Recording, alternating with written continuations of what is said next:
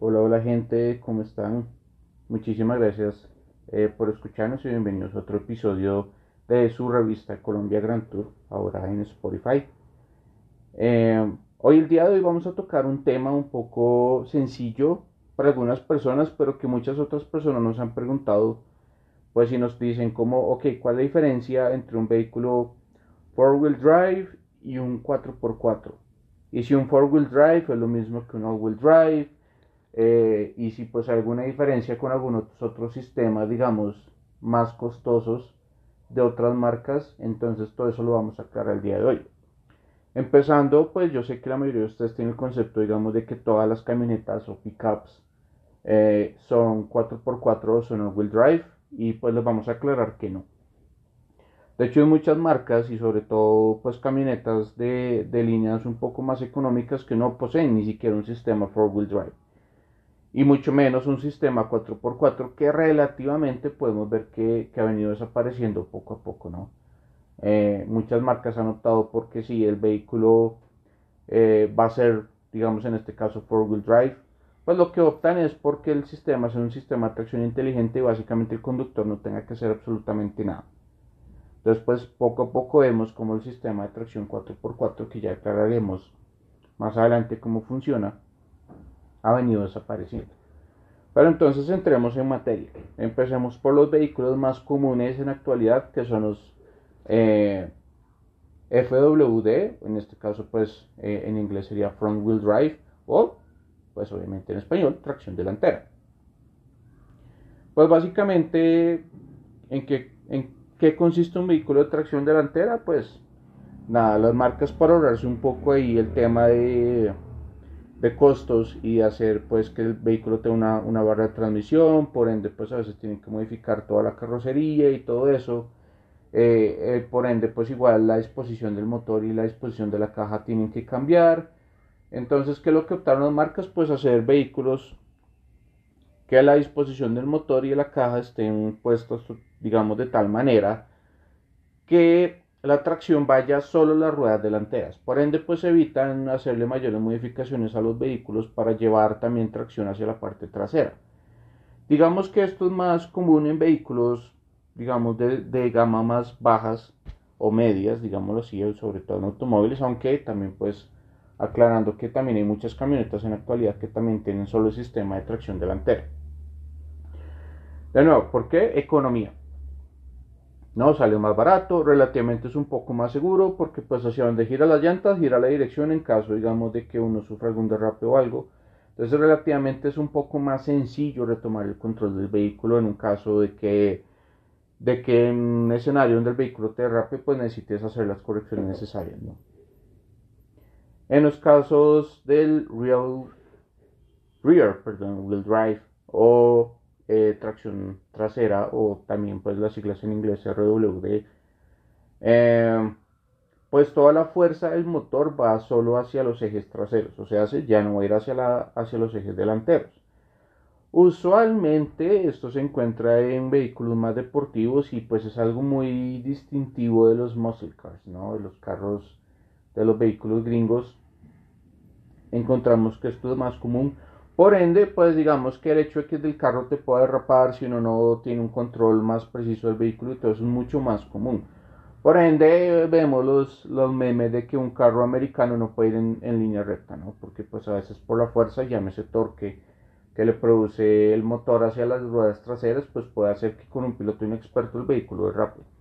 Por ende, pues, si tienes un vehículo de este tipo que tiene tanta fuerza y, y la fuerza va solo a las al eje trasero es súper importante que si el vehículo tiene algún tipo de asistencia eh, de control o de, estabilidad, la tengas encendida sin, de nuevo, si no eres un piloto muy experto. Si no, pues ya tú sabes cómo va a funcionar el vehículo, por ende, pues igual siempre tengas precauciones del caso, ¿no? Eh, entonces, eso es para los, los de rear wheel drive. Y los all wheel drive que es el sistema pues que vemos o asumimos que la mayoría de camionetas, incluso algunos automóviles tienen, pues es un sistema de tracción permanente en las cuatro ruedas. O sea, es un sistema que utiliza un diferencial central que tiene la función básicamente de igualar la tracción en todas las ruedas eh, por separado para mantener un control total del vehículo. Entonces, estas camionetas están más enfocadas, estos automóviles están más enfocados pues al tema del confort y de la seguridad a la hora de conducirlo que al tema del off-road, ¿no? Se hace un vehículo que sea four-wheel drive, no es como que si te metes en una en un barrial y por ahí el vehículo se te va a quedar pegado y pues que vas a tener mayores asistencias, créame que para eso no es.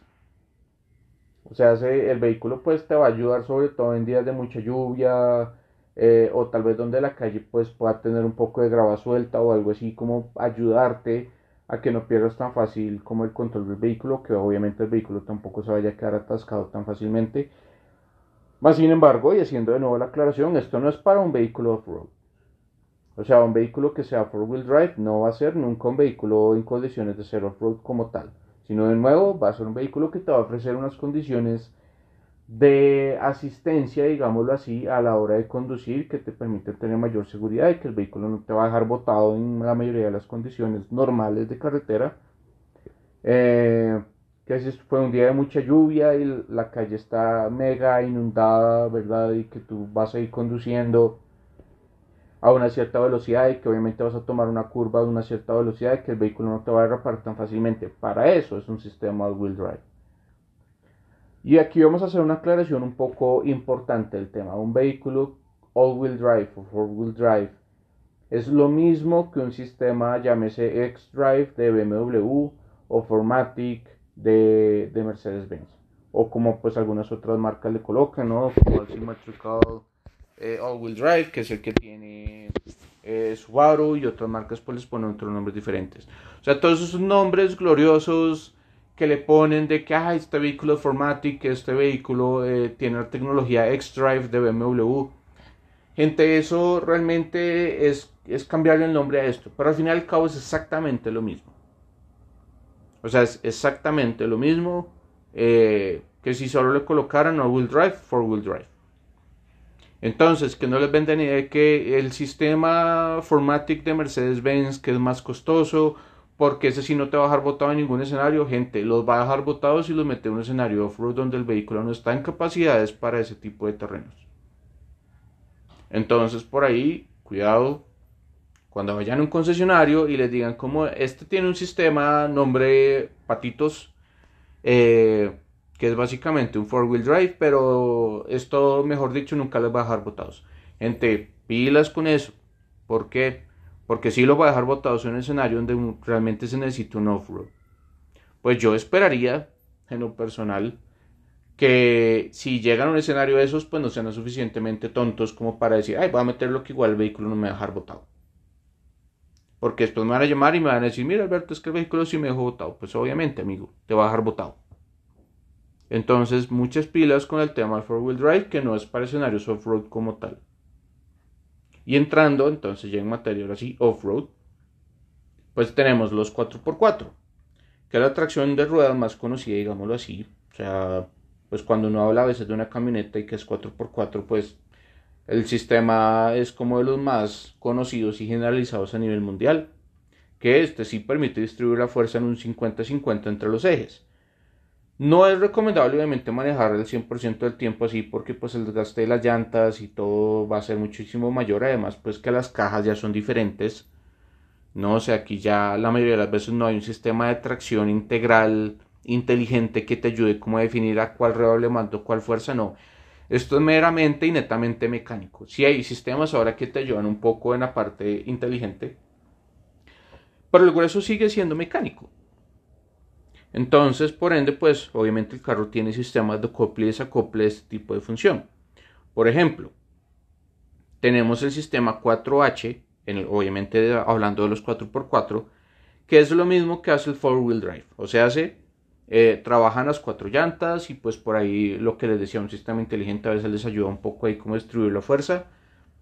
Eh, y pues digamos que hace la misma función de seguridad de que, ay, si voy a andar como una calle eh, con grava suelta, tal vez con un poco de barro, tal vez eh, que llovió bastante, pues obviamente les va a ayudar a nivel de que no pierden tanta velocidad final, eh, ganan un poquito de fuerza tal vez, dependiendo obviamente pues de la marca y cómo está haciendo el sistema de tracción en ese momento. Y les da el 100% digamos de seguridad de que, de que el carro no los va a dejar ahí botados porque sí.